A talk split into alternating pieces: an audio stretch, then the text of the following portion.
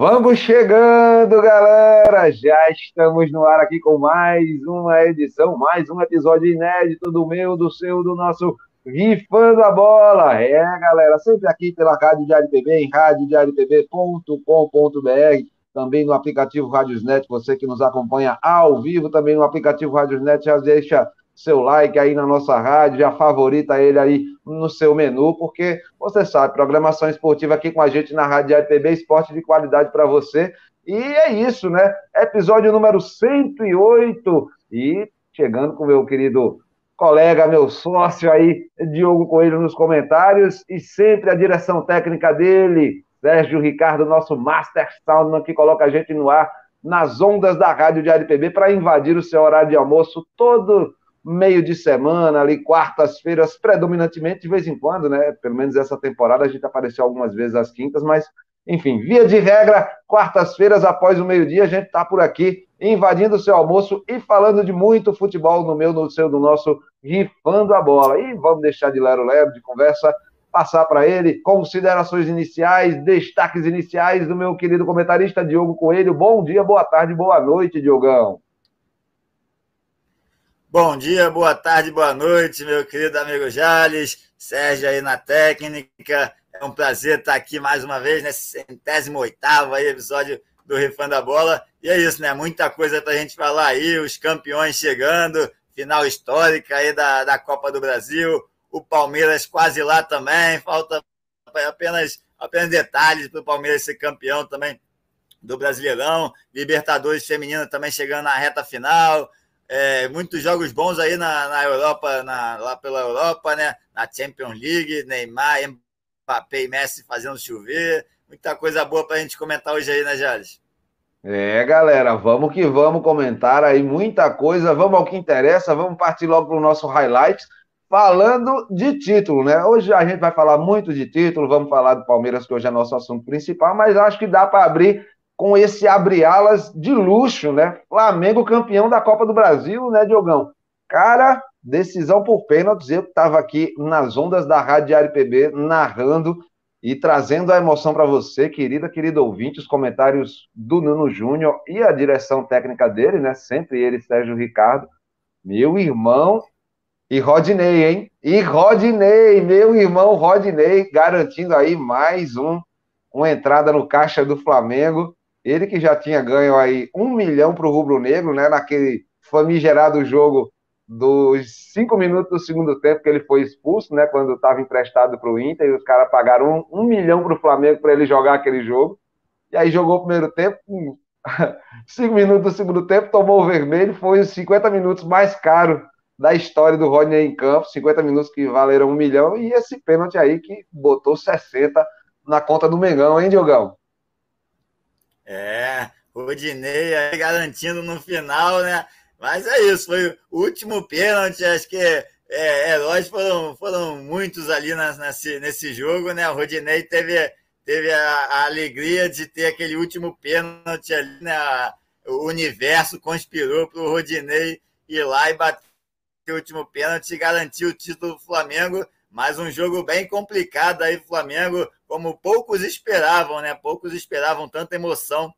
Acho que muito mais a torcida do Corinthians esperava essa emoção do que a do Flamengo, principalmente depois que, que o Pedro abriu o placar aí aos sete minutos do primeiro tempo. A, a, a, esperança ali, né? Muitos flamenguistas já esperavam uma, um, uma vitória mais tranquila, assim como os corintianos também, né? Já ficaram preocupados até em dar vexame, tomar goleada, mas o Flamengo foi recuando, o Corinthians ali já com a, com a faca no pescoço foi para cima, teve que ir para cima, né? E o jogo foi, foi mudando de cara, o Corinthians foi indo para cima, o Flamengo foi recuando, e no segundo tempo, depois ali daquelas alterações complicadas também do Dorival, né? Dorival também não foi, não foi bem aí acho que no jogo acabou o Flamengo sendo dominado completamente pelo Corinthians, no, no principalmente da, da, metade do segundo tempo em diante. E resultando aí no, no gol do Juliano, naquele bate-rebate dentro da área, gol do Juliano. No, no, no, geral, o Flamengo teve até mais chance, né? Apesar de estar recuando, teve os contra-ataques, teve chance de, de aumentar o placar, é, é, gols anulados também, é, milimetricamente, impedimentos ali do Gabigol, milimétricos, até complicado às vezes de, de ver esse impedimento, mas acabou no final o Corinthians conseguindo esse empate, levando para os pênaltis, que era que a torcida do Corinthians ali, acho que tinha muita esperança né, de, de levar para os pênaltis esse jogo e confiar no Cássio. E o Cássio já começou defendendo o primeiro pênalti para alegria então dos corintianos mais ainda, para desespero dos flamenguistas. E foi, foi uma final bem, é, uma final histórica, né? Primeira final aí de, de Flamengo e Corinthians, primeira grande final de Flamengo e Corinthians. Foi uma final histórica e que, é, para a sorte dos flamenguistas como eu, o Flamengo riu por último, mas foi, foi uma final que as duas torcidas comemoraram durante o jogo todo, né? Primeiro o Flamengo no início, depois a torcida do Corinthians no segundo tempo, no, no início dos pênaltis, e aí a partir do, do pênalti ali do, do Fagner, né? O Fagner, ídolo corintiano, acabou perdendo o pênalti e a história se inverteu para o final histórico aí de Rodinei fazendo o gol do título e, e entrando para a história mais uma vez, entrando para a história do Flamengo, Rodinei. O Flamengo tem essas figuras folclóricas, né? O Flamengo gosta de, de umas figuras folclóricas e o Rodinei é, tá, tá na história do Flamengo aí como mais uma, uma figura folclórica e um título e um título que, que, vai, que vai ficar para a história, apesar de, de, o Flamengo ter não, não ter sido como os flamenguistas esperavam, um título que já está na história do Flamengo aí nesse jogo histórico com o Corinthians. Então, um, um grande abre-alas aí para a final agora da Libertadores que o Flamengo tem em diante, né, Jales? É, cara, um grande abre-alas aí para a Libertadores estar tá por vir no final de semana. Detalhe também que a gente vai passar aí essa Libertadores, vamos transmitir ao vivo essa decisão aqui na Rádio Diário PB, na jornada esportiva, né? Então fica aí de olho também na nossa programação. Vamos atravessar o oceano Vamos falar agora um pouquinho do futebol europeu, porque essa semana, como todo mundo já sabe, última rodada da fase de grupos da Champions League e muita coisa rolando aí, hein, Diogão? Todo mundo se definindo nas oitavas, quem vai cair aí para disputar a Europa League. E queria saber de você quais são os destaques que você traz aí dessa semana no futebol europeu, Diogão. É, primeiro destaque, como eu, como eu falei na abertura, né? O, o PSG é, fazendo só golaço aí, 7 a 2 para cima do Maccabi Haifa, lá na, na, na Champions League, né? Com diversos golaços aí, de Messi, de Mbappé, de Neymar. Detalhe, quero, quero, quero deixar registrado que a equipe israelense não é boba, não. Os cabas tomaram goleada, mas o Maccabi Haifa é uma equipe que tem qualidade, já, já assustou Inclusive, por favor, prossiga aí, Diogão. Não, sim, tem a qualidade, né? Tem, tem uma vitória no grupo, mas dessa vez é, ficou assustado. Dessa vez ficou assustado ali com, com aquele trio ofensivo ali que, é, que acho que o Messi está começando a se encaixar melhor ainda agora, né? É, com, com, com o Neymar e com o Mbappé. E não sei se o Neymar e o Mbappé têm alguma divergência ali fora de campo, mas dentro de campo estão se entendendo muito bem. E é isso. E ontem fizeram chover é, lá em Paris, com, com diversos golaços, então, e, e, garantindo praticamente a, a primeira colocação do grupo. Né? O Benfica também, um destaque do Benfica aí, bela vitória contra a Juventus, fez, chegou a fazer 4 a 1 é, até no segundo tempo ali, mas a Juventus não, não deixou por menos, não ia, não ia sofrer aquela goleada, correu atrás do resultado, chegou a fazer o 4 a 3 ali a 80 minutos do é, 35 do, do segundo tempo, né? Chegou a fazer o 4 a 3 foi para cima, mas o, o, Benfica conseguiu segurar essa vitória por 4 a 3 aí garantindo a PSG e, Benfica aí na, na próxima fase da competição. E a Juventus agora tem o duelo aí com o Maccabi Haifa para ir para a Europa League, né? Que a Juventus está com três pontos, Maccabi Haifa tá também com três, PSG e Benfica com 11. Agora tem a última rodada para ver quem vai ser o primeiro do grupo e para a Juventus garantir aí essa sua classificação para a Europa League, pelo menos como uma, um, uma, uma, vitória de consolação, né? Pelo menos se manter aí na, na, na, na em alguma competição europeia. Tivemos aí a vitória do Sevilha também, também busca, em busca da, da Europa League. Sevilha está aí no grupo do Manchester City com Dortmund, que ficaram no 0 a 0 com Dortmund segurando aí o Haaland, né? Haalandinho não conseguiu fazer o gol. Manchester perdeu até pênalti e acabou que ficou no, no 0 a 0 Manchester City ficou com 11 pontos, o Dortmund com 8, o Sevilha com 5. Mas é, pela diferença de saldo de gols, está muito complicado aí para o Sevilha chegar a passar o Dortmund, mesmo ganhando e o Dortmund perdendo, tem uma diferença grande de saldo de gols. E, e praticamente definido aí o Manchester em primeiro e Dortmund em segundo nesse grupo G da, da, da Europa League. É, outra, outra o Chelsea, né? O Chelsea ganhou do Salzburgo, também se garantindo. O Milan também. O Milan também teve uma importante vitória contra, contra o Dinamo Zagreb. Ali o Chelsea ficou com 10 é, classificado para a próxima fase e o Milan agora briga com, com o Salzburgo aí para ver quem é que passa nesse grupo E da Champions League. Milan com 7 pontos, Salzburgo com 6. O Chelsea está com 10 aí garantido na primeira colocação muito pelo saldo de gols também. E a bela vitória do RB Leipzig, né? RB Leipzig vencendo aí o Real Madrid é, de Vinícius Júnior, chegou a fazer até gol Vinícius Júnior Rodrigo, mas, mas o RB Leipzig jogou muito bem, principalmente no primeiro tempo ali, e ganhou com a autoridade do, do Real Madrid. É, Real Madrid sem o Benzema, sem o Benzemago, acabou não conseguindo fazer muita coisa, então a RB Leipzig vem bem também, né? Vem Diogão. com. Diogão, Diogão, quero, quero abrir um parênteses. Estava esperando você falar desse jogo. Sinceramente, o RB Leipzig é, é, é, uma equipe que, que não tem nenhum grande talento, né? Mas é, também tem, tem lutado aí no, no, da temporada passada, desde a saída do, do Nagelsmann, né? que era o técnico que foi para o Bayern, é, a equipe do Leipzig está aí lutando para tentar encaixar o treinador ao o, o, o, elenco, né? o estilo de jogo que, que, que, que o treinador traz para esse elenco, que também não é um elenco de grande brilhantismo, não tem muitas estrelas. E aí o RB Leipzig parece que está começando a engrenar. Num, num, campeonato alemão que o Bayern não está aí é, na cabeça, né? Está aí é, é, disputando ali, ali, as primeiras posições, mas não é o líder. Então, é interessante esse momento do RB Leipzig, é interessante para a competitividade também do futebol alemão. E quando o RB Leipzig consegue vencer o Real Madrid, olha, sinceramente, Diogão, a gente sabe que Benzema, Benzema é Benzema, bola de ouro, é Benzema, faz chover, mas peraí, os caras também têm um elenco que é virtualmente superior tecnicamente à equipe do Leipzig. Então, mérito para o Leipzig por ter conseguido essa vitória em cima do todo-poderoso Real, né, Diogão? Vale botar aí esse registro. Eu queria fazer esse destaque. Vou falar, Diogo.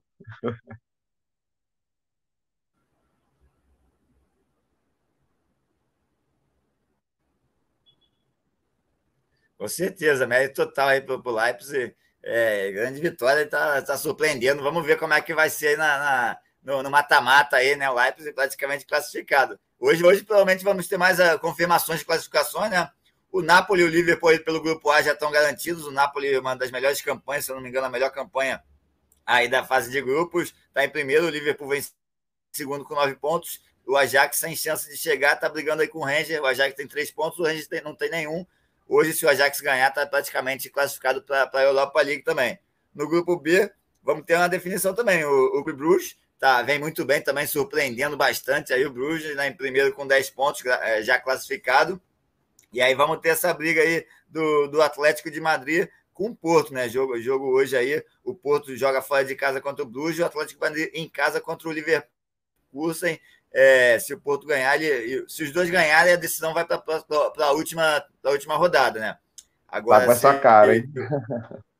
É, tá com cara mesmo, tá com cara mesmo. O Porto tem seis pontos, o Atlético Madrid tem quatro, mas se o Atlético empatar e o Porto ganhar, o Porto está classificado. Então, rodada é importante aí também, assim como vai ter, temos um grande jogo também, Bayern de Munique e Barcelona. Outro jogo importante, Barcelona aí precisa da vitória urgentemente para tentar encostar ali na Inter. A Inter tem, o Bayern tem 12 pontos, 4 jogos, 4 vitórias. A Inter está com 7 e o Barcelona com 4. Então, o Barcelona ganhando pode aí empatar com a Inter se a Inter perder, né? Hoje vamos, ter aí o, o, o, Barcelona contra o Bayern, na casa do Barcelona, e a Inter joga em casa também contra o Vitória Pisa, então complicado aí também. Provavelmente, se o Barcelona ganhar, vamos ainda ter a decisão lá para a última rodada, mas não tá fácil a vida do, do Barcelona, não. Provavelmente vai jogar a Europa League também. Vamos ver, vamos ver. Que na, no saldo de gols tá, tá tudo igual, então vai, se o Barcelona ganhar do Bayern, vai tudo também provavelmente para a última rodada. E tem o grupo aí, o grupo mais disputado, que é o grupo D. Tottenham, é, Marseille, Sporting e Eintracht Frankfurt. O Tottenham está com sete, Marseille com seis, o Sporting com seis e o Frankfurt com quatro, né? E aí joga hoje o Frankfurt contra o Marseille e o Tottenham contra o Sport. Então, nesse aí, tudo pode acontecer. Vamos, vamos ver. Com certeza a decisão vai para a última rodada, porque é, essa rodada agora vai ser um. Pode ter algumas definições aí, talvez do primeiro, se o, se o Tottenham ganhar, mas, mas muita coisa pode acontecer nesse grupo, o grupo mais disputado aí da Champions, esse, esse grupo D. Então, muita coisa boa pode acontecer hoje à tarde aí na Champions também, né, Jorge? É, cara, muita coisa aí nesse meio de semana. Meio de semana sempre traz esses destaques do futebol europeu. Meio de semana também a gente vai trazer aqui, vamos continuar nessa linha internacional e vamos trazer o sorteio da Copa do Mundo Feminina. Vamos falar de futebol feminino, vamos começar pela, pelo sorteio da Copa do Mundo, né? É, Copa do Mundo Feminina que acontece em 2023 na Austrália e na Nova Zelândia. E como é que ficou aí o sorteio, Diogão? Você está na mão aí, como foi que ficou essa realização da FIFA? Brasil, a seleção brasileira vai pegar quem aí até agora? É, tá na mão, tá na mão aqui. Copa do Mundo Feminino 2023, né? Que vai ser na, na Nova Zelândia e na Austrália, em, em, em Auckland, né? Na Nova Zelândia e na Austrália. E o grupo ficou assim: no grupo A, cabeça de chave é Nova Zelândia, Filipinas Noruega e Suíça. No grupo B, Austrália, Canadá e Irlanda, Japão e Zâmbia. No D, Inglaterra, China, Dinamarca. E ainda tem uma repescagem para acontecer nesse D para entrar, que vai ser entre Senegal, Haiti ou Chile. Um desses três vai entrar aí no grupo D. No grupo E temos Estados Unidos, Holanda, Vietnã e outra repescagem também para acontecer. Camarões, Tailândia ou Portugal aí vai pegar essa quarta vaga do grupo E.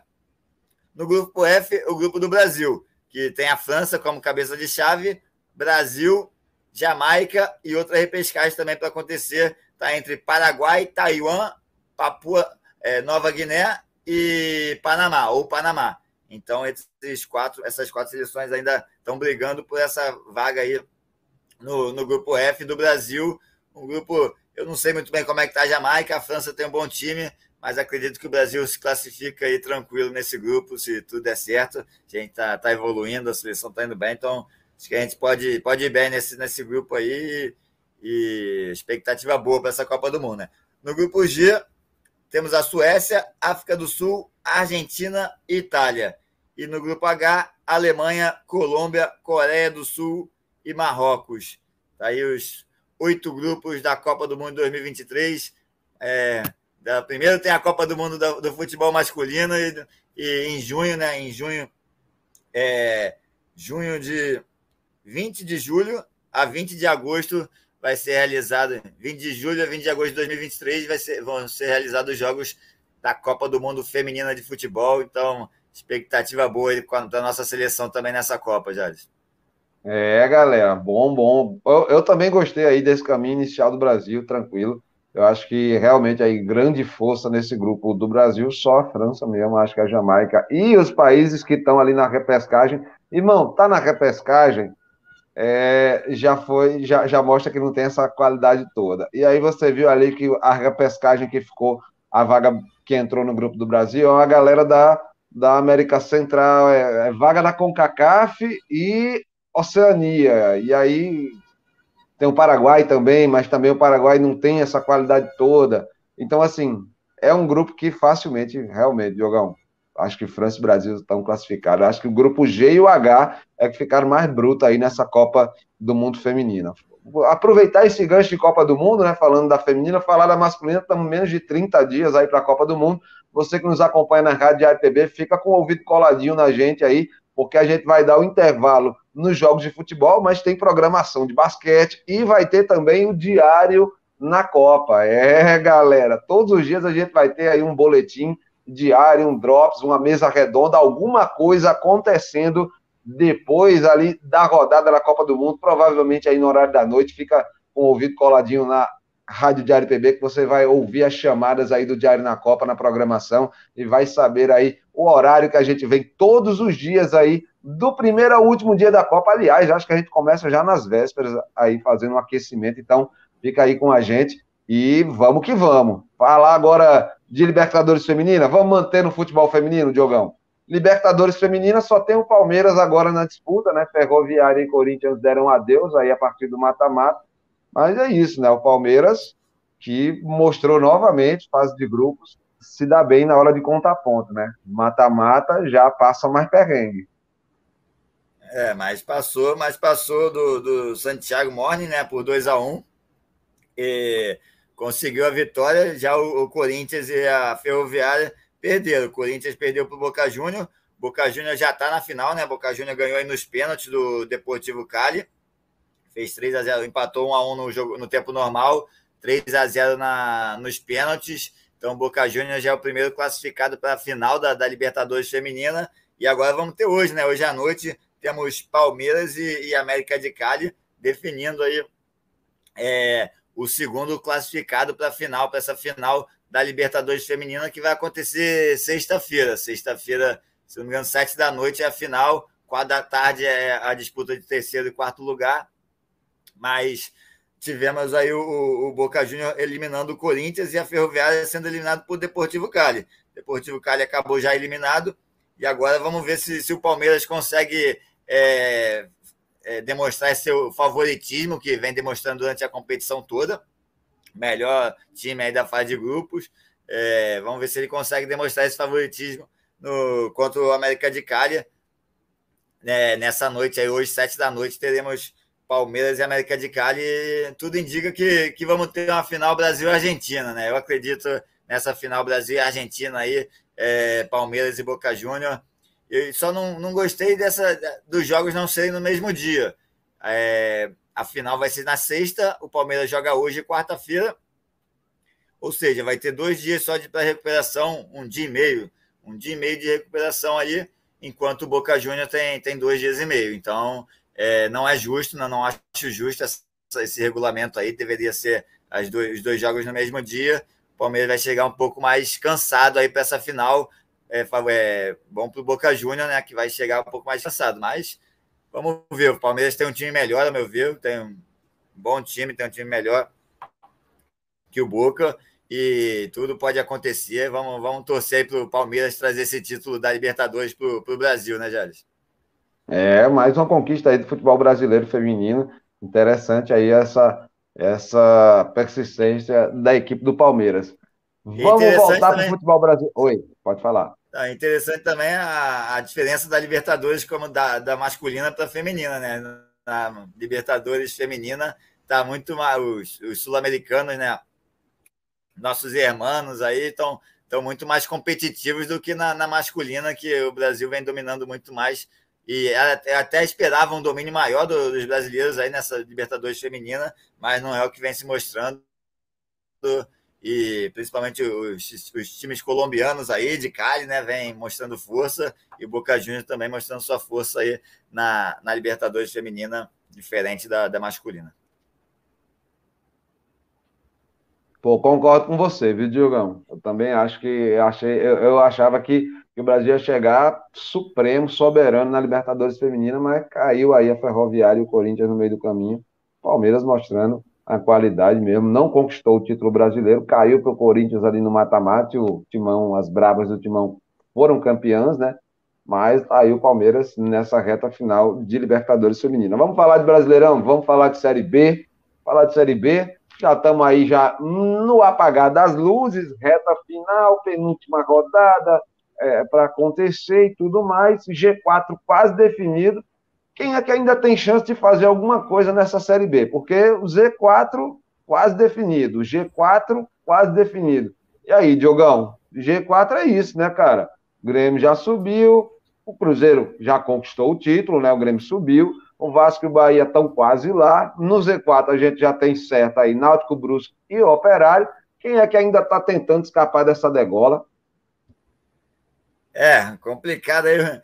O primeiro vamos falar do Vasco aí, né? Como, como, como eu, eu, eu previ na semana passada, né? Um 2x1 um em cima do Criciúma ali sofrido e não deu outra. Foi um 2x1 um mais sofrido que o torcedor do Vasco gostaria. O Criciúma abriu o placar e o Vasco conseguiu ali virar a partida. O Criciúma teve chance ainda de fazer 2 a 0 um, mas a, a mística vascaína aí conseguiu, a grandeza do Vasco conseguiu superar todos os problemas e está praticamente aí garantido na Série A. O Vasco está com 59 pontos, 5 à frente do Ituano, faltando dois jogos para terminar. O Ituano agora precisa ganhar do Londrina.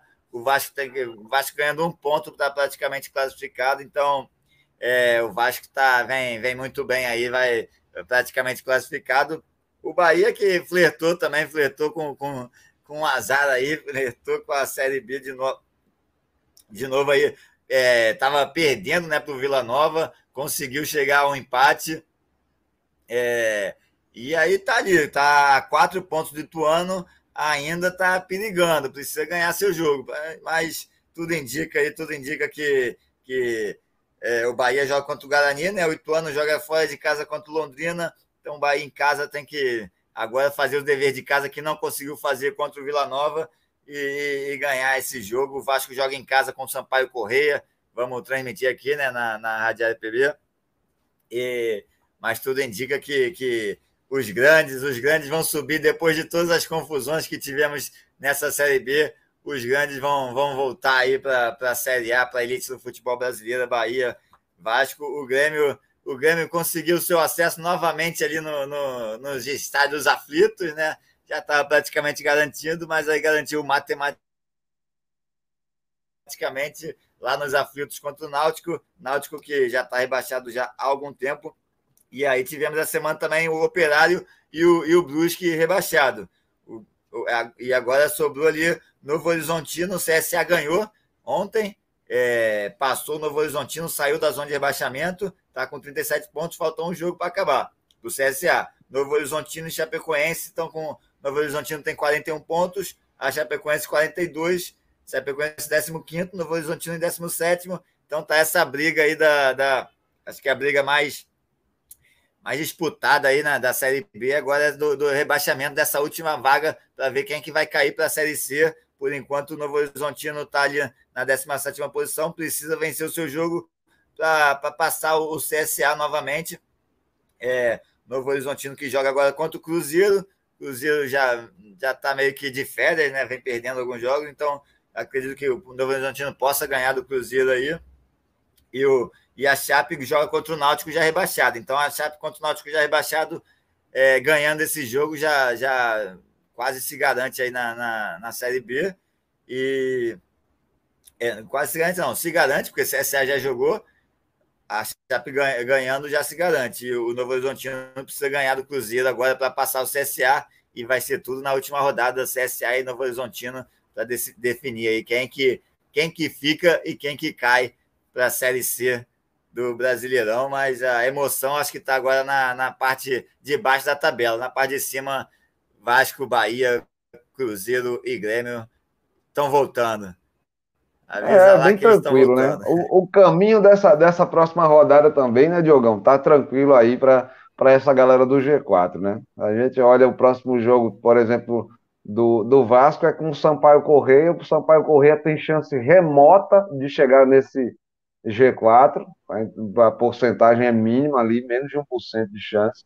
É uma combinação muito surreal para o Sampaio Correia conseguir chegar na, na quarta posição o Vasco já está em terceiro, o Bahia vem em quarto lugar, e aí também a combinação de, de, de, jogos aí que o Bahia tem é uma galera que já não tem mais nenhuma pretensão né, nessa reta final de Série B, então isso facilita a vida do esquadrão. E, de fato, né, bicho? Z4, Ituano já pode tirando o cavalinho da chuva, que não vai decidir esse confronto direta aí de, de, de acesso na última rodada com o Vasco, não. Acho que o Vasco consegue vencer o Sampaio na próxima rodada. Inclusive, vamos transmitir aqui na Rádio Diário PB, Vasco e Sampaio Correia, é, é, na próxima quinta-feira, né, amanhã. E você acompanha aqui com a gente todas as emoções desse duelo aí, da Série B do Brasileirão. O Criciúma que teve a chance, né? O Criciúma que teve a chance aí de, de de botar pressão, quase aquele jogo ali aí ia pegar fogo esse final aí, o Criciúma ia chegar com a 55, o Vasco ia ficar com 56, e aí o negócio ia pegar fogo também, mas os deuses, Vacilou, meu tigre. É, os deuses é, rapaz, já, já diz o Vascaíno, respeita, respeita a tua história. Ê, Vascão, vamos é ver, vamos ver, Vascão. É isso, né? Agora a expectativa aí, né, da Libertadores, não vamos falar de Série A agora, vamos dar um pulinho, porque hoje ela está no nosso Fofoca de Gandula, a gente trouxe vários elementos aí para falar é, de Série A. Expectativa da final da Libertadores, hein, Diogão? Você que tinha falado, já começou saudando o Mengão pela conquista da Copa do Brasil.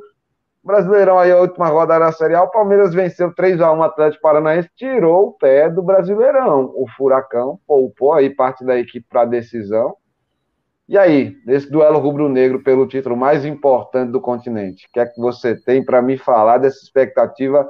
Como flamenguista, o que é que você está esperando de um furacão? E na sequência você me fala o que é que você tem para apresentar como um Mengão. É, esperando um, um, furacão, um Atlético Paranaense bem melhor do que a gente tem visto aí no, no Campeonato Brasileiro, né? Que acho que o psicológico aí do Atlético Paranaense já está tudo voltado para a Libertadores, apesar de não ter, não ter feito grandes partidas no, no Campeonato Brasileiro. A, a, final da Libertadores é o que o, o Atlético está tá esperando já há algum tempo, está com o psicológico preparado para ir preparando o psicológico para essa final. Então, eu espero um Atlético Paranaense bem mais é, é, eficiente aí, né, consistente, para chegar nessa final e bater de frente com o Flamengo. Jogou ontem, até chegou a fazer 1x0, né? O Atlético chegou a fazer 1x0 no, no Palmeiras, dando esperança aí para o Internacional na, na, no brasileiro. Mas o Palmeiras foi e virou o primeiro de que aí. E o, mas isso a gente vai falar mais no Fofoca de Gandula. E aí, e aí é isso. Agora acabou, acabou o, o brasileiro, acabou a, a, a espera, né? É o próximo jogo e, e aí e é isso. O Flamengo também já estava com, com seu time reserva no brasileiro já desde a última rodada. Colocou o time reserva ontem contra o Santos também. Chegou, colocou misto, né? Foi um time misto. Chegou com. Botou primeiro tempo Pedro, Everton Ribeiro, segundo tempo o Gabigol, o Arrascaeta. Arrascaeta parece que vem, vem mostrando melhoras aí também, né? Vem, parece que vem melhorando. Não, no, no jogo contra o Corinthians, na Libertadores, o Arrascaeta parecia estar sentindo ainda, não estava na sua melhor forma, mas, no, mas nesse jogo aí contra o Santos ele já demonstrou uma melhora. Então, acredito que vem, vem um Flamengo é, completo e com o Arrascaeta um pouco melhor para desespero do, do, da torcida do Atlético Paranaense, né? E a expectativa é de uma, de uma grande partida, acho que vai ser uma grande final. É, não vai Tá, também estamos tendo alguns problemas lá de ingresso, como teve a final do São Paulo com, com o Independente Del Valle. É, não, talvez não teremos aí grande um estádio totalmente lotado, né? Tão, tão, já estão doando alguns ingressos lá para a população local. É, que, o que demonstra que não, essa final única em, é, em outro, outro país, né, não é muito a cara da, da América do Sul, né? Isso aí é muito mais europeu que a gente trouxe para cá e que a gente já que talvez vamos ver se a Comebol muda muda essa ideia para daqui a alguns anos aí de repente voltar a dois jogos, porque eu acho que acho que é interessante também dois jogos, é, um, cada um na casa né, do, do seu respectivo time. Então mas é isso, mas é, é, vai, no momento é final única e, e tudo indica uma, uma grande partida. Tô, já estou ansioso aqui, estou nervoso para esse jogo também. Acho que é, como a, a torcida, como a gente esperava um, um, um, Flamengo e Corinthians disputado, mas um, um, favoritismo maior do Flamengo. Esse favoritismo em campo não se demonstrou tanto, principalmente ali no segundo tempo. Acho que o Flamengo foi, foi melhor na maior parte do, das duas partidas. O Flamengo foi melhor contra o Corinthians, mas no segundo tempo o Corinthians foi, foi, foi muito melhor que o Flamengo, conseguiu empate. E, e é isso. Então, então o favoritismo para essa final agora contra o Atlético Paranaense também é, é, é rubro-negro, é flamenguista, rubro-negro carioca, né? Mas é, é futebol e, e tudo pode acontecer. Então, a expectativa de mais um grande confronto, mais fortes emoções aí para os dois lados e espero que, que o Flamengo conquiste mais um título aí nesse sábado, Jade. É, cara, vamos que vamos, né? Vamos transmitir aqui na Rádio PB, então fica com o ouvido coladinho aí, programação da nossa jornada esportiva, decisão da Libertadores, Flamengo e Atlético Paranaense, direto de Guayaquil.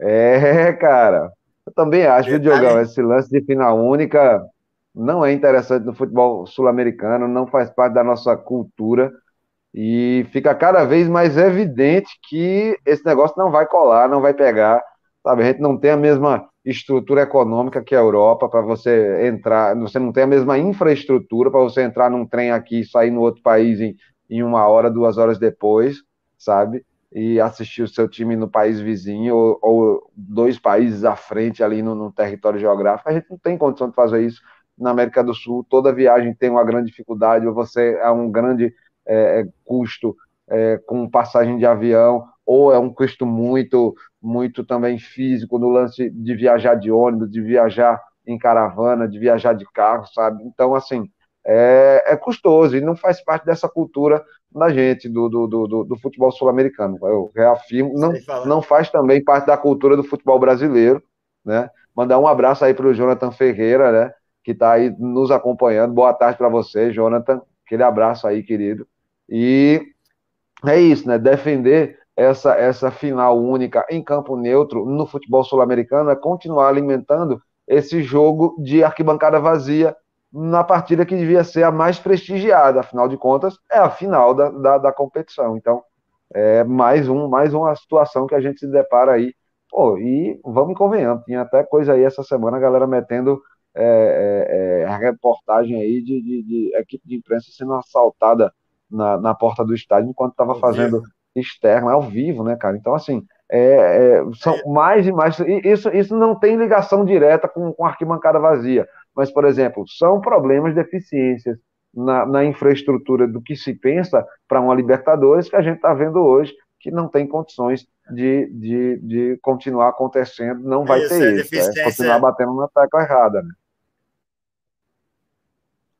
É, deficiência da infraestrutura e da parte econômica também da América do Sul, que vem muito mal, né? principalmente é, nos outros países, Colômbia, Argentina, Equador. É, então, até aqui no Brasil, né, nos últimos tempos também tá, tá ruim, então é, não só a infraestrutura, mas a deficiência econômica que atrapalha ainda mais. Então, acho que você pode ser que um dia a gente possa fazer uma final única que enche os estádios e as torcidas vão, mas o momento não é para isso. É a Comebol acho que tem que pensar melhor nisso aí também. É isso, né? Vamos, vamos falar então. A gente que está nesse clima aí de final, né? Vamos falar de reta final do Brasileirão, já vamos entrar aqui no nosso fofoca de gandula, porque hoje o lance dentro das quatro linhas está influenciando também no nosso papo fora das quatro linhas, né? Vamos trazer aí dados, estatísticas, enfim, para falar que, cara, Palmeiras está com a mão na taça, né, Diogão? Não tem mais condições. É, as últimas rodadas do Brasileirão trazem muita emoção para a gente, mas, assim, a gente sabe que na parte de baixo da tabela tem gente lutando para escapar do Z4. Tem é, é, o Juventude está nitidamente rebaixado, assim, a gente tem essa certeza, mas tem Havaí, Cuiabá, Atlético Goianiense, Ceará e Coritiba que estão tentando escapar aí dessas três foices que ainda sobram lá do Z4, né? Que essa galera tentando escapar da degola, permanecer na elite. No topo, a gente já sabe que campeão da Copa do Brasil, Flamengo, está por ali, já conquistou sua vaga da Libertadores. Vai tirar o pé também do Brasileirão? Talvez tire, né? Porque, assim, olhando ali os valores de premiação e tal, é, é, é pode ser, podem ser alguns milhões que poupem aí é, é, fisicamente esse elenco do Flamengo perder uma ou duas posições nessa reta final, mas já está garantido da Libertadores. A única certeza que a gente tem, praticamente, é que os Palmeiras está tá com a mão na taça, né? 99,8% de chance de ser campeão, segundo o site Chance de Gol. Então, assim, e aí, Diogão? Já pode entregar a taça pro Verdão? É, e o Abel Ferreira fica no Palmeiras? As, as certezas que a gente tem, a certeza que a gente tem é, de, é, do primeiro e do último, é os verdões da tabela. O verdão de cima, que é o Palmeiras aí, praticamente campeão, né? Pode ser campeão hoje se o Inter não ganhar. O Corinthians também, porque o Corinthians tem um jogo a menos ali por causa do, do jogo que não teve com Goiás. Ainda tem uma chance matemática de chegar, mas é praticamente impossível agora. Na última, na última, no último programa eu ainda tentei dar mais expectativa para o torcedor do empate aí com Curitiba fora de casa, acabou meio que tirando de vez as chances, né, do, do, as esperanças do torcedor colorado. E na parte de baixo também o, o Verdão lá, o Juventude também é, pode ser rebaixado matematicamente agora nessa rodada, mas é, já está praticamente. Acho que até matematicamente tem por causa da, da, dos confrontos, né?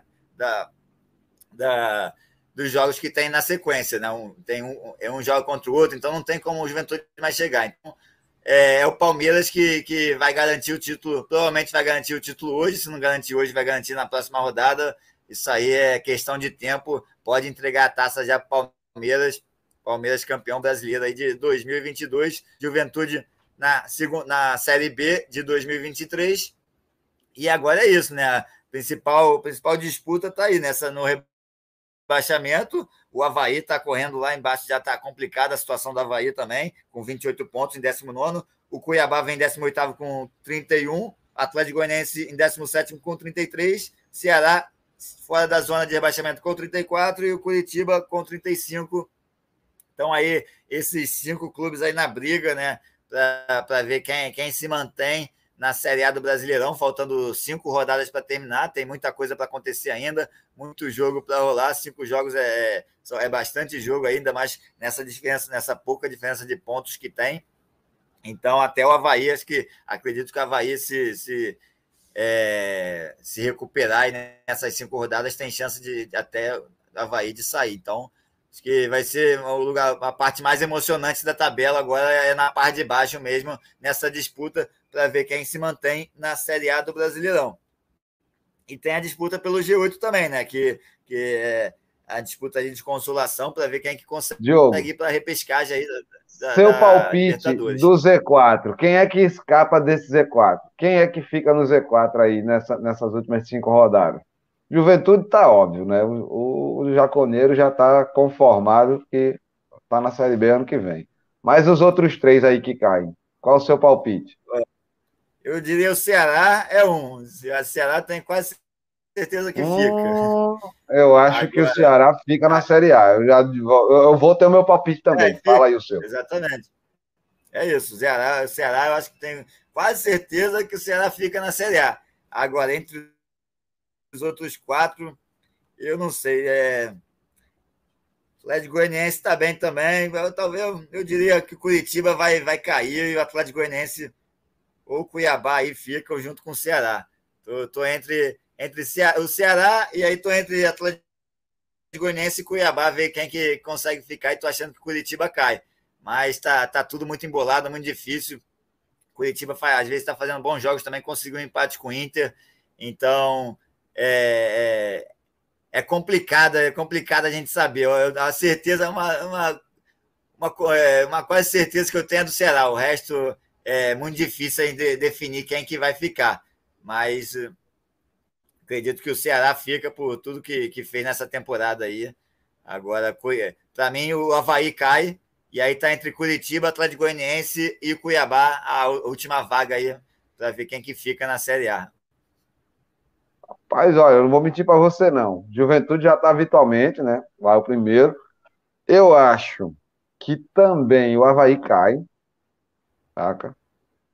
Acho também que o Atlético Goianiense não vai, sabe, permanecer na Série A. Lamento muito. E o meu maior drama, eu particularmente estou torcendo muito pelo, pelo Cuiabá. Mas eu acho que o Cuiabá vai cair, o Curitiba fica. Fica Ceará e Curitiba na Série A. E são rebaixados Juventude, Havaí, Cuiabá e Atlético Goianiense. Eu queria muito que o Cuiabá ficasse por duas coisas. Pelo carro maca dos caras da Arena Pantanal, que é uma coisa muito linda. Não tem como a gente ver uma transmissão e não falar do carro maca do Cuiabá na Arena Pantanal, que é uma colheitadeira. O patrocinador é do agronegócio. É, é, eu acho que a única coisa legal que o agronegócio traz para a gente é a gente ficar admirando aquele carrinho maca passando no gramado da Arena Pantanal. Sabe? Mas, enfim.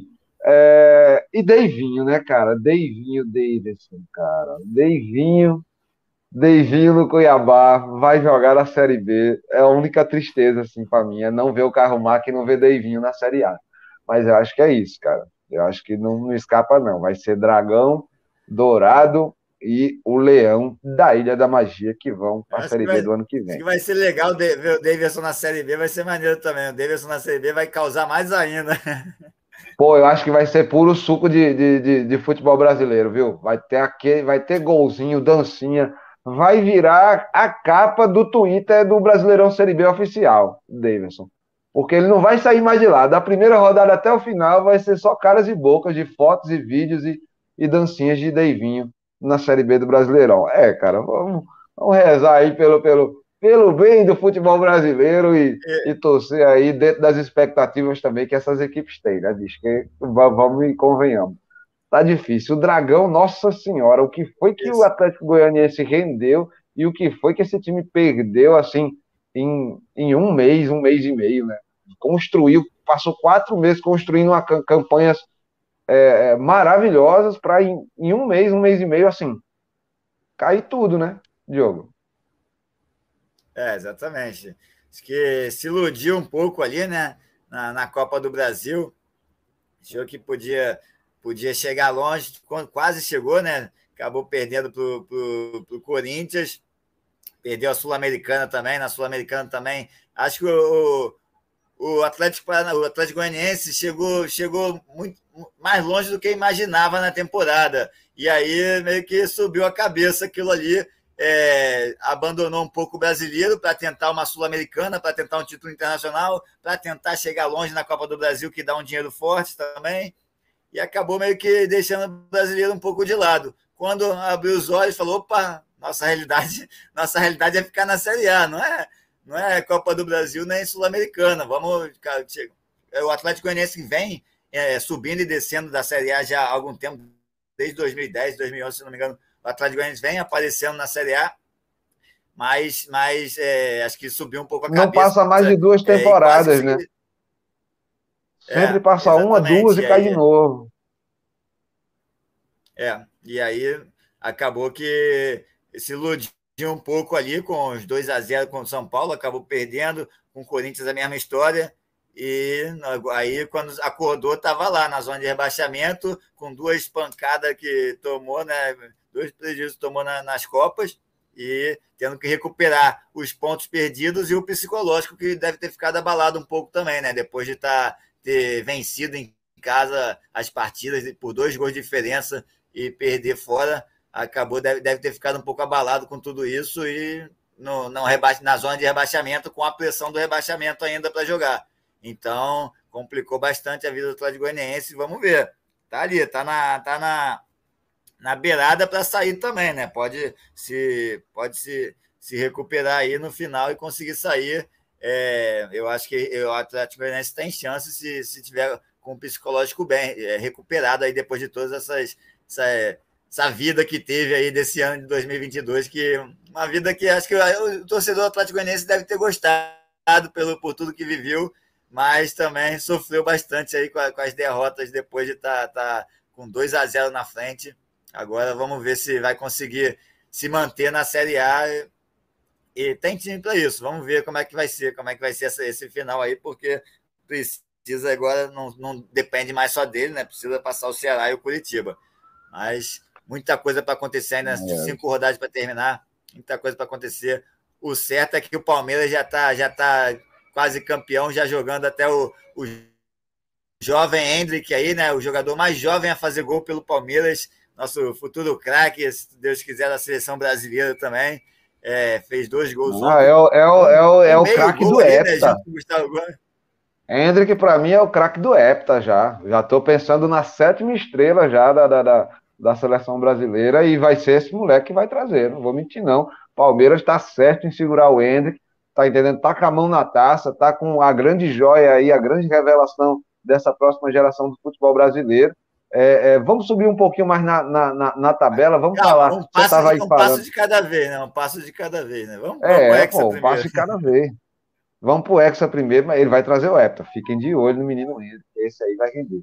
Rapaz, olha, é, vamos subir um pouquinho na tabela, vamos falar. Você estava falando muito aí dessa história de que do, do, do, do dragão que abriu os olhos, é, saiu, caiu em si, depois que acordou do sonho das competições, das Copas, e se viu no Z4. Vamos falar do Lion, que, que, que acordou, é, arregaçou a camisa e literalmente foi à luta, porque, meu irmão, precisamos falar do Lion. O que é que esse Fortaleza brigando a essa altura de Brasileirão por vaga na Sul-Americana, na Libertadores de novo, né, Diogão? Que estava no Z4 lá na primeira metade do, do, do, do, do Brasileirão. O que é que você tem para me falar desse Fortaleza de Voivoda de novo? Voivoda hoje é Fortaleza ou não é gigante. o segundo melhor técnico do futebol brasileiro? Segundo melhor, o Abel é o primeiro? É, o Abel é o primeiro, é, claro. Claro, o terceiro é o Dorival. O terceiro é o Dorival. E é o melhor brasileiro. Brasileiro, no futebol brasileiro, o melhor é o Dorival. Não vou, não vou te falar. Acima deles, para mim, só Voivoda e Abel hoje no futebol brasileiro. Porque, irmão, o Voivoda faz mágica com esse elenco do Fortaleza. Vamos brincar, vamos, vamos, vamos falar sério aqui. Ninguém tá para brincadeira. Lucas Lima é, é, é, tinha, tinha, tinha, tava abaixo das expectativas no próprio Palmeiras e aí reaparece lá no elenco do Fortaleza. A galera tava criticando ele no Palmeiras, falava que ele, ele só valia a, a, a harmonização facial que tinha feito, que não, não tinha a qualidade. Os caras metiam metia a ficha no cara, falava mal, dizia que ele era, era jogador de rede social, que só vivia de fazer caras e bocas de TikTok, dancinha disso, daquilo. Chegou no, no Fortaleza, o cara começou a render melhor. Hoje está no banco, mas hoje é peça importante também. Chega. Aliás, o elenco do Fortaleza como um todo, né? O Voivoda sempre monta uma equipe interessante, apesar de ter ter empatado com o Atlético Mineiro nessa última rodada do Brasileirão, o Fortaleza segue vivo aí né, é, nessa luta para as vagas das competições internacionais e queria também um apontamento sobre o Lion nesse, nesse tópico aí de, de reta final do Brasileirão, Palmeiras já com a mão na taça, né, Diogo? É, empate complicou um pouco aí essa, essa, esse, essa vaga no G8, né? O Atlético Mineiro está ali com 48 pontos em sétimo lugar. O Fortaleza ficou em décimo com, com 45, o Atlético Mineiro está com 48. Então, três pontos a diferença, faltando cinco jogos para terminar é, o campeonato. Tem muita coisa aí para acontecer também, né? No meio ali tem o América Mineiro, o São Paulo, o Botafogo também 44, até o Santos. Aí o Santos já perdeu, o Santos já tem um jogo a menos. Perdeu o Flamengo, então já está mais complicado. Mas acho que do Botafogo, o Atlético Mineiro, é, esses cinco clubes estão brigando por duas vagas aí desse G8. É, São Paulo vem bem, vem se recuperando, ao meu ver, o São Paulo é, é pode, pode até passar Atlético Mineiro aí e, e, garantir já uma vaga. O Atlético Mineiro tá, tá rateando também. Então, Fortaleza tem, tem boas chances. Era importante vencer em casa aí contra o Atlético Mineiro, não conseguiu essa vitória que era também era de extrema importância mas está ali na briga, tá, é, muita coisa pode acontecer. E é isso, o Fortaleza teve, um, esses, eh, teve essa questão também das Copas, como o Atlético Goianiense, ele se dedicou muito, principalmente a Libertadores, no início do ano. Teve, perdeu jogadores importantes também, como o Iago Pikachu, e mesmo assim conseguiu foi, se, se recuperar aos poucos, né? Estava na lanterna do Brasileirão, foi se recuperando aos poucos e está muito bem aí. Tem uma, um dos melhores do, do segundo turno do, do brasileiro. Terceira então, melhor campanha do retorno. Terceira melhor campanha. É, agora, na questão do técnico, engraçado como as coisas mudam, né? De, um, de, um, de uma semana para outra, de um mês para outro.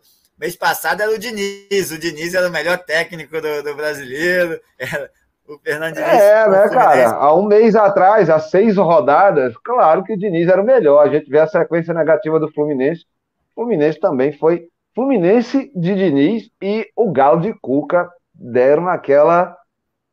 É, como é que eu posso dizer? Enguiçaram, né, cara? Nessas últimas rodadas, não, o, o, time não está engrenando, a coisa não está fluindo, né? É, é, perdeu pontos importantes o Fluminense, perdeu jogos importantes, né? O Fluminense de Diniz. Acho... E o Galo do Cuca, olha só, é, perdeu, perdeu Arana já, né? Pro, pro, no, na metade ali da temporada, logo no começo do retorno.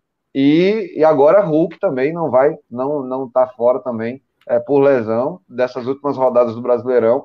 E são duas figuras que eram muito centrais aí na parte ofensiva do Galo.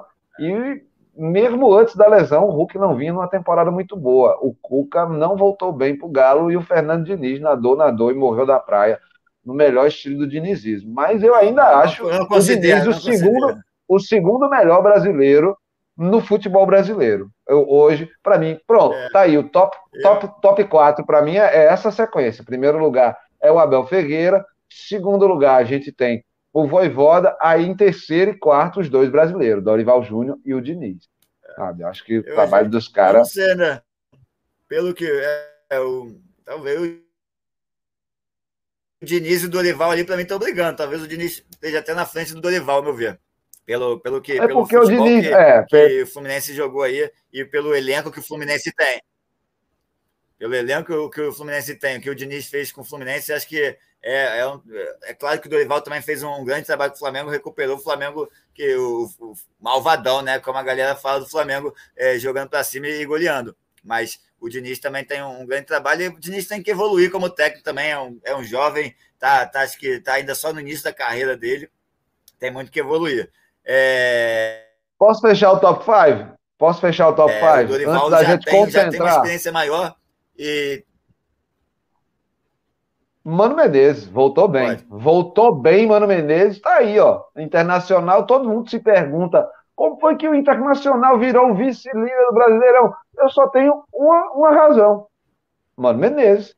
Mano Menezes conseguiu encaixar o estilo de jogo dele com o elenco do Internacional, a coisa fluiu. E tá aí o Inter, que ninguém estava dando muita é, atenção, chegando aí nessas últimas rodadas do, do, Brasileirão, chegando na reta final, é o vice-líder. E todo mundo olha, que coisa louca, que coisa louca. Não, gente. É Mano Menezes, é Mano Menezes aí, ó. o estilo de Mano Menezes e o elenco do Inter casaram bem. Se renovou, parece, né? É, é, é isso. Eu não vou. Eu nunca gostei muito do Mano Menezes, não, da, do estilo. Eu também não, Menezes, eu também não, eu de, também não. De, então, eu, eu acho que ele é, chegou bem no Inter, colocou, botou o psicológico bom lá, botou o Inter para frente, conseguiu as vitórias importantes e está se garantindo ali no G4.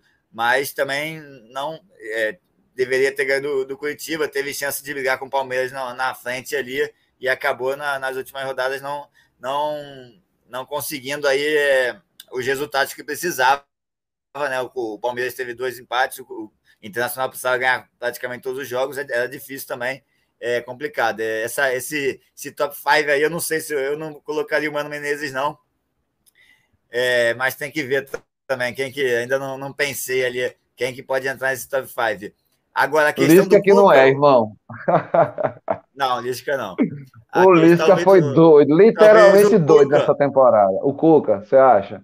Talvez hum. o Cuca, só que o Cuca ele vacilou, né? O Cuca, o, a, a primeira. A, a, vamos falar do Atlético Mineiro agora um pouco, porque o, o Atlético Mineiro é, tava com o turco lá, o Mohamed, né?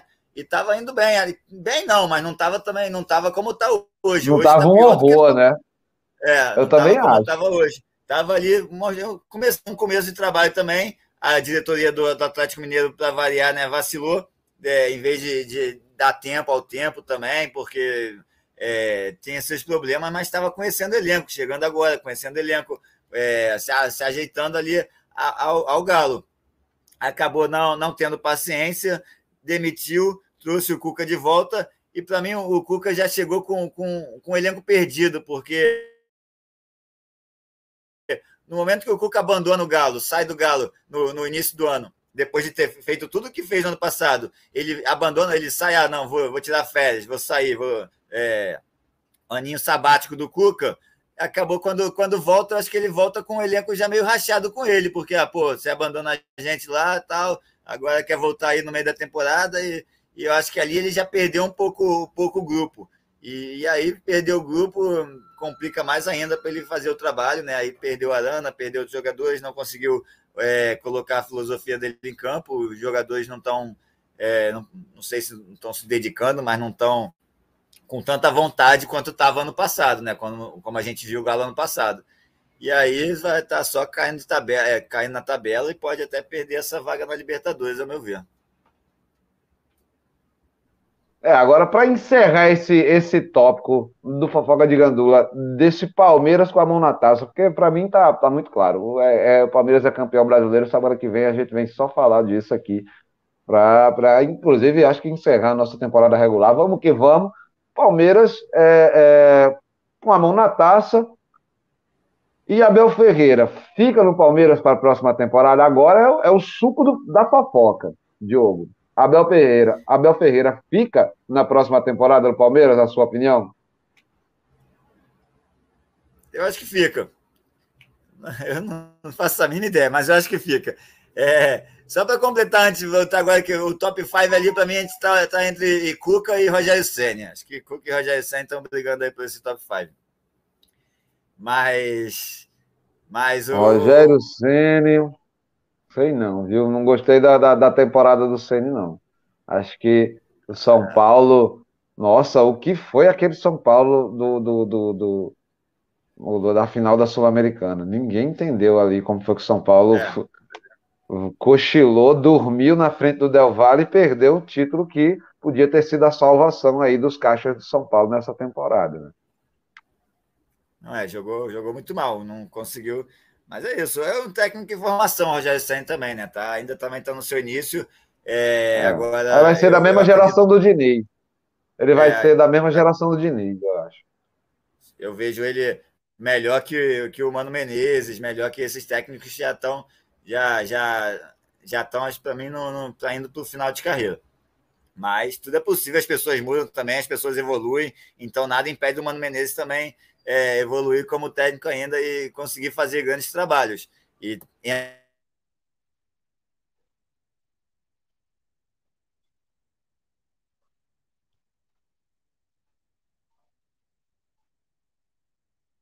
entrar nesse top 5, mas o e o Rogério Senna, então, o Abel Ferreira vai fazendo um grande trabalho no Palmeiras já há algum tempo. Tem, tem, tá ganhando prestígio na Europa também por tudo que tem feito aqui é possível que tenha propostas, mas eu acho que ele só sai do Palmeiras se, se for um, um clube grande ali, que ele possa entrar numa Champions League. Acho que se for para um clube de médio porte na Europa, ele, ele prefere ficar aqui ganhando título. Acho que eu, eu pelo menos pensaria assim, né? Mas é, tem muitas questões envolvidas também: dinheiro e tal, status, a família, o, talvez queira voltar para Portugal também, voltar para casa um pouco. Então, tá de saco cheio de tá de saco cheio de, de perder a aposta com a esposa, de ter que ter que vender carro quando é expulso aqui no futebol brasileiro, né? Que ele tem uma, uma aposta com a esposa toda vez que ele tem uma coleção de carro, né? Segundo é, é, a história da galera aí, né? As lendas do futebol. Acho que inclusive ele já falou isso numa coletiva de imprensa. E aí, toda vez que, que queria expulso da partida, aí, ele apostou com a esposa. É, é toda vez que, que ele foi expulso, a esposa dele vai e vende um dos carros dele da coleção. Aí o bicho ficou enlouquecido com, com, com, a, com, essa temporada no futebol brasileiro e não sei não, viu, bicho? Pô, perdeu um carro toda vez que, que, que xinga o árbitro do, do, do, na rodada do Brasileirão é prejuízo para Abelão. No final das contas, tá pagando para é trabalhar no fim da temporada. Palmeiras, não, a Crefisa tem que garantir uma garagem bonita a Crefisa tem que garantir uma, uma garagem bonita aí para o técnico do Palmeiras. Porque, ó, ó, presidente Leila, mãe Leila, ela tinha Leila, né? Quando era só patrocinadora da, da, da, da, Crefisa. Agora é mãe Leila, né? Porque agora é, é presidente do, do, do Palmeiras a, a gota toda, e é isso aí, é o Verdão a todo vapor aí no futebol brasileiro. Ah, Fala, Diogão. Duas coisas. A Crefisa tem que garantir jogador para o Palmeiras, que o Abel ficou um pouco sem jogador aí para tentar brigar por, por todos os títulos dessa temporada. Acho que o Abel fez um grande trabalho mesmo sem ter grandes jogadores, um, um grande elenco. Claro que. Que é isso, Scarpa, bicho? Tá, pelo amor de Deus, você vai falar de, de, de, Scarpa, menino, Rony, Rony, Rony, Rony rústico. Vou falar de novo aqui. Rony, Rony, Rony, Rony Rústico. Passou aí cinco, seis mas rodadas do Brasileirão tentando meter a, a, a, bicicleta. É, mas eu não estou falando de time titular, estou falando do elenco em geral. E isso aí faltou um pouco o Palmeiras. É, e outra coisa que eu acho que o Abel tá de saco cheio é, é da arbitragem, né? Ele acho que ele não, não aguenta mais essa arbitragem brasileira aí. Os repórteres amigo, também, amigo, a gente, a gente que é brasileiro já não aguenta mais a arbitragem brasileira. Que dirá um gringo, que dirá um português que vem trabalhar no futebol brasileiro. Eu acho que ele devia já ter é, é, se acostumado com isso, hein, Diogão? Como já diz a nossa velha e boa gíria, né? Já devia ter descido na urina isso aí para o Abel, porque, bicho, é... é isso, isso é arbitragem brasileira, irmão. Não, esse é o problema, não pode se acostumar, que aí, pior, aí que vai, vai ficando pior ainda.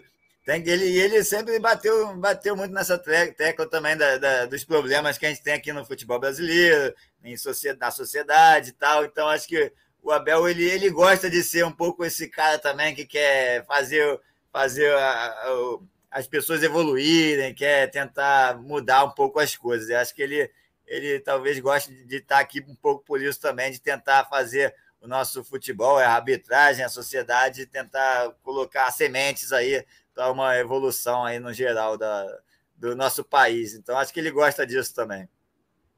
É, então, então fica aí também. Vai, vai ficando, o Abelão vai ficando aí, o Abel Ferreira, no Portugal aí, do, no comando do Palmeiras, que já está com a mão na taça do Brasileirão. Semana que vem a gente volta para falar desse título aí do Palmeiras, provavelmente.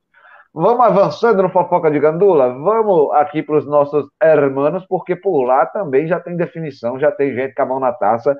E, e tem um caso curioso, né? Por isso que veio parar no Fofoca de Gandula. Na última rodada, meu irmão, o Boca Juniors foi campeão argentino. Com a ajuda de quem? De quem? Do River Plate, Diogão. E aí, meu irmão? Acredite se quiser.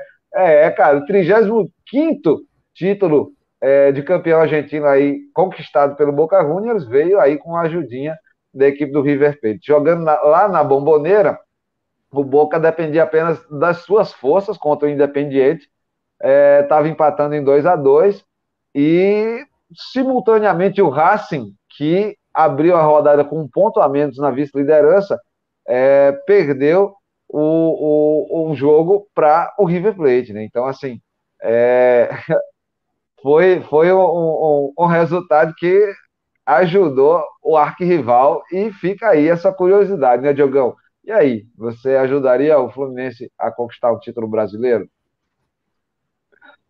É, se, se o Flamengo não estiver na disputa, eu acho que ajudaria. Eu, eu não tenho muito essa rivalidade assim é, que, que muita gente tem aqui no Rio de Janeiro, né? Eu vejo o Fluminense como um, um time irmão do Flamengo, né? Um time que, não tá bom, tá bom. Que... Então vamos botar um Corinthians, um Corinthians ali, pronto, um clássico, uma rivalidade nacional. O Vasco, o Vasco, pronto, Vasco, o Vasco. O Vasco, Vasco Série A ano que vem.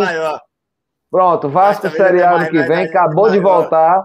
E aí chega a última rodada, o Vasco é, é, precisa que o Flamengo vença para conquistar a vitória matematicamente. E aí o Flamengo está ali jogando aquele jogo meia bomba tal. Você é contra esse jogo meia bomba? Você acha que o Flamengo tem que jogar para vencer essa última rodada, mesmo que a vitória signifique a conquista do título brasileiro para o Vasco? É complicado. É antiético, né? A gente jogar para não ganhar. Tem que, acho que no futebol tem que jogar para ganhar. Já tivemos essa, essa questão também né, no título do, do Flamengo 2009, quando o Grêmio jogava com o Flamengo no Maracanã e o Inter podia ser campeão caso o Grêmio vencesse o Flamengo, né? O Grêmio quase fez 1 a 0 até, e só, só de ter feito 1 a 0 os torcedores do Grêmio deram porrada nos jogadores, cara, nos jogadores do Grêmio que jogaram sério, que jogaram para vencer. E eu acho que é isso, tem que manter o espírito esportivo. É, você tem que jogar para ganhar. É claro, você não vai entrar. Eu, se eu fosse jogador, por exemplo, jogador, eu, como flamenguista, entrando em campo como jogador também, eu não ia jogar tipo com muita vontade. Sinceramente, eu não teria muita vontade, ainda mais se eu não tivesse mais nenhuma pretensão no campeonato. Sem pretensão nenhuma no campeonato. Tô ali no meio da tabela, já tô classificado para Libertadores, ou já não não tem mais chance de classificação. Eu ia entrar, eu ia entrar no jogo, ia jogar sério como jogador, mas sem aquela vontade, aquele psicológico de, de caraca, tem que ganhar, tem que fazer. Ia jogar sério, mas também não, não ia ter um, uma grande vontade, mas não ia, não ia jogar para perder, entendeu? Não, essa é a questão, não ia chegar e entrar para perder. Mas é, não ia ter tanta vontade também para jogar o jogo, é, sabendo que ganhando o, o, ajudaria o arquirrival. Mas é isso, é, faz parte, nesses, principalmente esses campeonatos de pontos corridos, faz parte essa, essas situações. E parabéns ao River, eu acho que é, tem que parabenizar essas equipes quando elas jogam sério e ganham, porque é, é uma atitude ética, né? Que mostra a moral da equipe, mostra que a equipe não, não, que não, não, não, teve, não tem atitude antidesportiva, como a gente já algumas vezes viu, viu aí no, no, no esporte em geral, né? Algumas atitudes antidesportivas que, que é triste, né? Triste, não, não é legal para o esporte. Então tem que parabenizar o River e parabenizar o Boca pelo campeonato argentino aí, né? E engraçado é o Velho Sarfes, Velho Sarfes que estava na final da Libertadores, na, na, semifinal da Libertadores com o Flamengo, ficando lá em 25 né? 25, 24, 26 lugar. Em 28 times, o Velho Sarfes que estava na semifinal da Libertadores, 26 já está meio que abandonado no campeonato, né? Lá tem uma situação diferente de rebaixamento, há três anos é, que são a soma pelos últimos três anos que a equipe é rebaixada ou não. Então, o Vélez não foi rebaixado por causa dos outros dois campeonatos, mas ficou lá em 26, apesar de ter chegado na semifinal da Libertadores. Então, o argentino, futebol argentino está num momento complicado, né? Acho que o River e o Boca têm que se preocupar com coisas maiores do que é, ali a vitória ou a, ou a derrota, ajudar ou não o arquirrival que agora eles têm que ser, têm que ser, os dois têm que evoluir para voltar a ser grandes aí na América do Sul, isso sim. É, cara, olha, você falando aí que a Argentina vive, o, o, o futebol argentino vive um momento complicado, eu acho que o, o argentino em si, né, é, é uma figura complicada, né? Vamos, vamos, vamos passar agora, mudar de assunto agora que a gente falou de, de, de campeonato argentino, vamos falar ainda de Argentina, né? Por falar em Argentina, Galera, vocês sabem, você, querido, querido ouvinte, que nos acompanha ao longo de três temporadas aqui no Rifando a Bola, são figuras é, é, é, carimbadas aqui no nosso álbum de figurinhas do Fofoca de Gandula. E a gente volta sempre para falar desse maravilhoso casal argentino que é Wanda e Mauro Icardi. É, galera, tava com saudade, né, Diogo? Eu vi já você rindo aí, tava relendo aí o roteiro e viu que a gente ia falar de de novo, né, de Wanda e de Mauro Icardi. É, é, Michel. É, aqui é casos de família no Rifão da Bola e a gente sabe que sempre que garante a audiência nessa hora é Wanda e Mauro Icardi. Por quê, bicho? Por quê? Galera, a gente sabe aí, a gente já, já cobriu aqui umas duas, três, quatro, cinco vezes, já que o casal discutiu, foi, foi notícia nas redes sociais, se separou, voltava, separava de novo, voltava de novo. E agora a gente traz de novo, né? Nesse finalzinho, nessa reta final de temporada, a gente traz também, mais uma vez, aí, esse casal maravilhoso é, é, argentino. O relacionamento entre eles, né? É, teve aí esse novo capítulo nos últimos dias, porque, segundo o jornal britânico Daily Mail, é, Icardi viajou, cara, da Turquia para a Argentina para se encontrar com a Wanda sem o consentimento do Galatasaray, irmão. Ele está jogando hoje no Galatasaray, foi emprestado pelo PSG ao Galatasaray, e aí ele simplesmente saiu da Turquia e foi para a Argentina para conversar com o Wanda. Por quê, cara? Por quê? É... Wanda Nara apareceu no clipe do rapper Elegante. É, o nome do cara é Elegante. É um trocadilho. É, legal, legal. Elegante. É um trocadilho elegante, como o próprio nome dele já diz. Né? Irmão, é, ela aparece no clipe beijando o rapper, e isso provocou ciúme no Icardi, Diogão. Aí ele foi, saiu da Turquia, entrou no avião e foi lá na Argentina trocar uma ideia com a ex-esposa. Cara, o Galatasaray tá afim de rescindir, multar, tá afim de quebrar contrato com o Icardi. E aí, irmão? Diogão, é, quero comentar. É claro, né, irmão? É claro. Como é que Icardi me faz uma coisa dessa, irmão? De novo, Icardi. Diogão. É, o cara não, nem joga direito lá pelo Galatasaray, não faz gol, não ajuda mais em nada lá, tá mais preocupado com, com a ex, que ninguém sabe mais se é ex, se é atual, se é futura, se, se, é, se é passado, se é presente, o que, que é mais esse caso aí, que eu já tô, tô já é tanta coisa que já trouxe para a fofoca deles dois, que eu já nem sei mais o que, que acontece.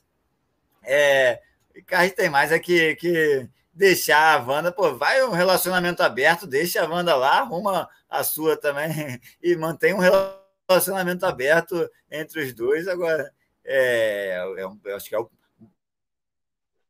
maior problema da vida do Icardi é a Wanda. E está cada vez se demonstrando mais, acho que coitado do Icardi aí que está preso aí, como é, dizia o Vinícius de Moraes, né? O canto de Ossanha aí, né? Vai atrás desse canto de Ossanha aí, tá complicado pro Icardi. Rapaz, olha, olha que Wanda, Wanda mãe de cinco filhos, né? Vale lembrar. É, é, não, eu, três, três é, é, é do Maxi Lopes, dois do, do, do, do, do Icardi, eu não sei quantos, ou é o contrário, três do, do, do, do Icardi e dois do Lopes, eu não tenho certeza. Mas mãe de cinco filhos, já se separou de, dos dois caras, já está em outra parada, e os caras não deixam a mulher em paz, sabe? Assim, eu acho que, inclusive, o Marcos Lopes deve estar tá dando uma risadinha assim, né? No âmago dele. Oh, isso é karma, irmão. Isso é karma, irmão. Mexer com quem tá quieto, irmão. Com quem tá quieto. Agora eu quero ver o que é que a Argentina tomara que contribua significativamente aí para desestabilizar o Icardi nessa, nessa Copa do Mundo. Isso mexe com a cabeça dele. E, e prejudique ele aí na Argentina. Né? Acho, que é, acho que nem é titular. É, cara, é, é ainda bem, ainda bem para ele. Imagina, imagina só, você botar o jogador reserva ali em campo a essa altura do campeonato e ele pensando na, na, na ex-esposa, em plena Copa do Mundo, pleno 2022, ano de Copa do Mundo. Já dizia, ah, Toguro. Tá de brincadeira, irmão. É, bicho. Não tá pra brincadeira, não, galera. Esse é o supra-sumo do seu fofoca de gandula. Vamos dando sequência, chegando na reta final. Agora é hora de prognóstico, palpite. É hora de embasamento, de intuição. Aquele feeling que a gente traz para o seu green concentrado aí, seu palpite certeiro, nos pitacos e palpites aqui no Rifando a Bola. Diogão, lista caprichada, botei de tudo um pouco por aqui é, para a gente dar aquela palpitada. Novo Horizontino e Cruzeiro, Diogão. E aí, Série B, eu acho, eu acho que o Cruzeiro ganha do Novo Horizontino, sem muito esforço. 1 a 0 ali, tranquilo, sabe? Sem, mesmo tirando o pé. 1 a 0 Cruzeiro em cima é, do Novo Horizontino. O Novo Horizontino está ali com a faca no pescoço, precisa da vitória, enquanto o Cruzeiro já está meio que é, pensando na, na, Série A, né? Pensando nas férias. Eu não sei não, estou achando que o Novo Horizontino consegue vencer o Cruzeiro em casa é, 1 a 0 Novo Horizontino. Tá bom, beleza. Próximo duelo. Fortaleza e Curitiba. Na mesma linha do papo que a gente estava ali do futebol argentino. E aí, Fortaleza, se o Fortaleza venceu o Curitiba na Arena Castelão, ajuda o Ceará que está ali querendo se afastar do Z4. E aí, Diogo? Eu acho que o Fortaleza vai vencer, sim, porque interessa ao Fortaleza é, subir mais na tabela, tá brigando ali, Liberta, Sula, é isso, né? Lion na cabeça, 2 a 0 em cima do Curitiba. Aleph Manga me perdoe, mas vai marcar nada, não. E aí, Diogão? É, eu tô com você também, independente do Ceará brigando lá embaixo, Fortaleza pensa muito mais na, na, nas próprias nos próprios objetivos. O Voivoda está querendo voltar para a Libertadores ano que vem novamente, assim como Fortaleza, assim como a equipe. Então, eu acredito na vitória Fortaleza também. Um, botar um 3x1 Fortaleza, 3x1. É, botou o gol do Manga, né? Tá bom. Tá aí, Aleph Manga. Quem é teu fã? Próximo palpite, Cuiabá e Havaí pelo Brasileirão. Isso aqui é a chamada briga de foice lá no meu sertão profundo do Nordeste, Diogo. É, dois se afogando, um tentando se apoiar no outro para ver quem consegue catar um fôlego nessa reta final do Brasileirão. E aí, o Cuiabá de Deivinho contra o Havaí de Paulo Guerreiro. Você conhece muito bem Paulo Guerreiro. Eu sou mais Deivinho na Arena Pantanal, viu, Diogão? 1x0 Cuiabá. É, vou, vou, de Cuiabá também. Acho que o Havaí é, vai, vai começar a, a, ser rebaixado nesse jogo, né? Acho que o Cuiabá ganha também. Vou, vou de um 2x1. Um. Vamos 2x1 um para o Cuiabá. Ah, bom, beleza. Esporte Operário. O Operário Fantasma se encontrou com um fantasma, né? No rebaixamento. Me perdoe aí, torcida do Oeste Paranaense, mas já foi, né? O esporte ainda tem um sonho aí longínquo, distante, de conseguir puxar o pé ali do Vasco do Bahia nessas duas últimas rodadas. Você acha que vence aí esse duelo? Tá como mandante, mas tem todo aquele drama lá da, da Ilha do Retiro, né, Diogão? E aí? Eu não sei não, cara. Eu acho que esse jogo o esporte até ganha. Gol de Wagner Love e tal, 1 a 0 mas não muda muito a, vida do, do, do Leão Pernambucano, não, né, Diogo? É, Wagner Love que tem evoluído, né? Na, na, lá no esporte. Acho que ganha também, acho que ganha, mas tá difícil. O esporte precisa de um milagre aí para subir. E fantasma já rebaixado, rebaixado. Acho que o esporte ganha, mas não, não, não sobe, não. Mas vitória do esporte, vão 2 a 0 esporte. Boa, tá bom aí o esporte. Um gol de Juba e um de Love, tá bom para eles. Aí galera rubro-negra de Pernambuco. Agora vamos para o futebol europeu, vamos falar de Bundesliga, futebol alemão, duelo pesado aqui, hein? RB Leipzig e Bayer Leverkusen. E aí, Diogão? Eu não, eu não preciso dizer que o meu palpite é para o meu querido RB Leipzig. Né? Vai vencer, vai jogar na Red Bull Arena e não tenho a menor, o menor pudor de dizer aqui que vai ser um jogão, mas 3 a 1 é, Leipzig em cima do Leverkusen. E você? É, Leipzig chegando com moral, né? Depois do que fez com o Real Madrid aí. Então, acho que, acho que, acho que ganha também. Vamos ver como é que o Leverkusen vai jogar hoje também. Mas é 2x1, 2x1 Leipzig. Tá bom. Futebol italiano, Série A Calcio. Inter de Milão e Sampdoria. Esse jogo lá em Milão é, cara, eu, assim, a Sampdoria há um bom tempo não, não tem aquele elenco de grande qualidade, a Inter de Milão também não tá, não tá essas coisas todas, mas eu acho que tem superioridade técnica e tá jogando em casa, eu acho que vence a Sampdoria. É, vamos botar aí 2 a 1 um para a Inter de Milão. Você, Diogo? É, também vou, vou de Inter. Inter tá, tá fazendo uma boa temporada aí na, na Champions também. Sampdoria, não, não sei muito bem como é que tá a Sampdoria, mas a Inter em casa, lá no Giuseppe Pimiazzi, né? É, 3x1, 3x1 Inter. É isso, vamos, vamos repetir esse palpite então. Próximo jogo, Arsenal versus Nottingham Forest, Premier League. Arsenal tá voando essa temporada, né? Aliás, diga-se de passagem, Gabriel Jesus também, né? Lá no Arsenal. E os Gabriel, né? Os Gabriel lá no Arsenal, né? A trinca de Gabriel lá no Arsenal tá todo mundo voando, né? E vai pegar aí o Nottingham Forest, que não tá essas coisas todas, mas tem um time de qualidade, tá? tem potencial, né? Dá trabalho para ser vencido. E aí, Diogão? Surpreendeu o Manchester, não foi o Manchester ou o Liverpool? Nottingham Forest surpreendeu aí no, na última rodada também, mas o, mas o Arsenal vem, vem muito bem aí, vem muito bem na, na liderança da Premier League, com Jesus voando. Acho que o Arsenal ganha 3, 3 a 0 o Arsenal. Nossa, eu vou, vou botar um placar mais magrinho, porque eu gosto dessa, dessa equipe do Nottingham Forest. Vou botar 2 a 0 Não vai marcar, mas também vou botar um gol a menos aí. Premier League ainda, vamos continuar. Vamos falar agora de Manchester United, com todo esse drama aí, esse disse-me disse, ai, que CR7 está isolado do time, aí vem ali os dirigentes, vem o técnico falar, não, ele, ele continua, está à disposição, está treinando separado, mas joga com o time, faz parte tá do time. E aí, Diogão?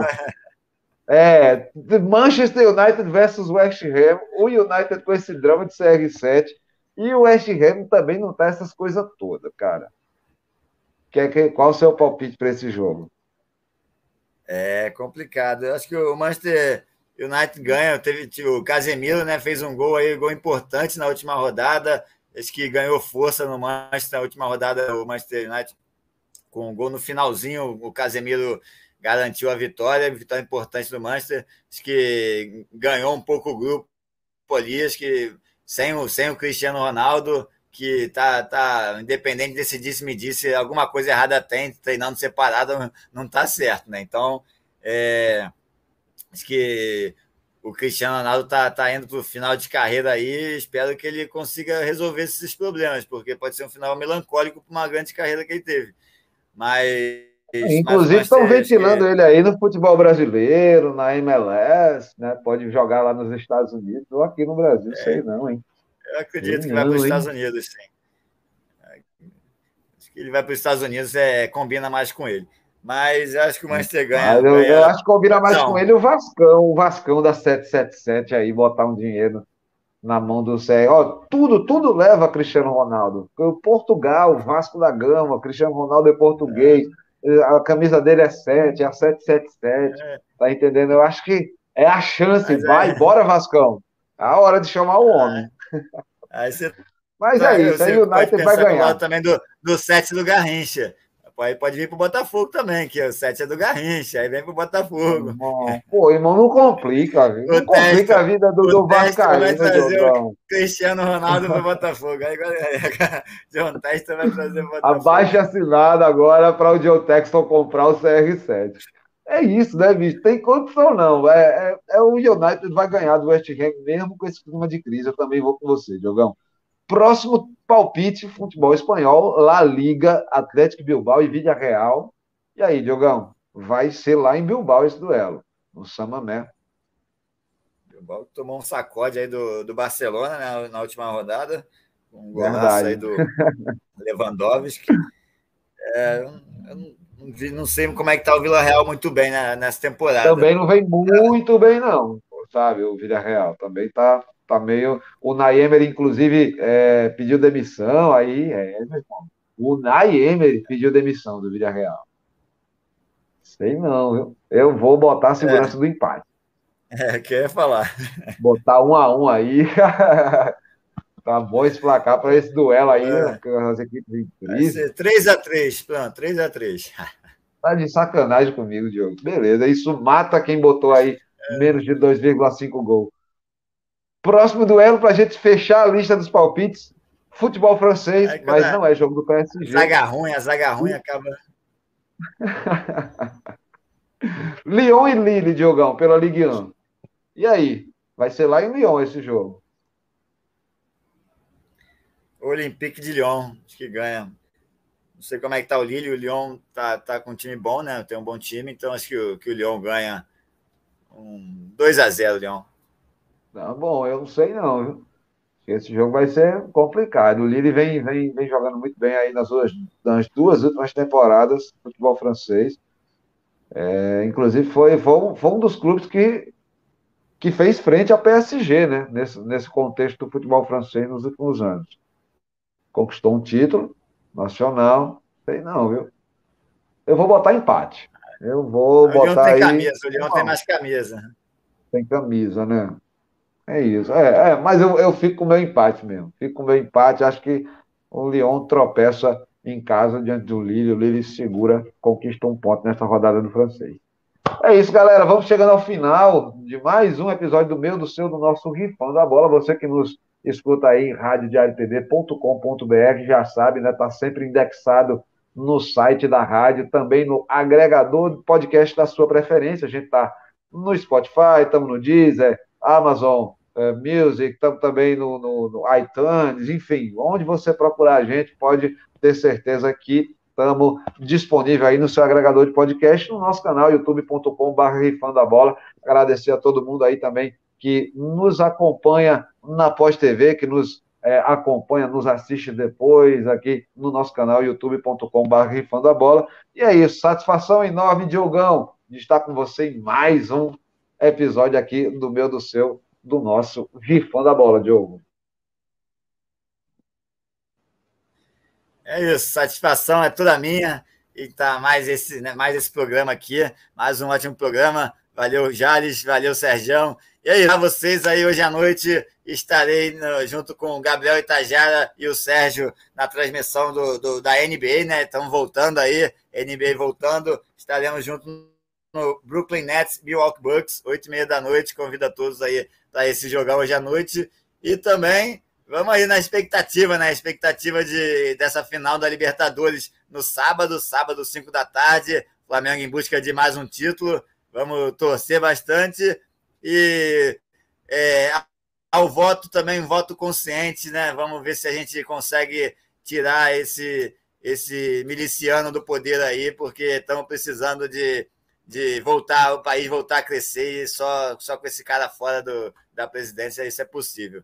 Então, final de semana aí de grandes expectativas e é isso. Fiquem com Deus e semana que vem estamos juntos aí para comentar os campeões, aí, os campeões dessa, dessa semana que promete bastante.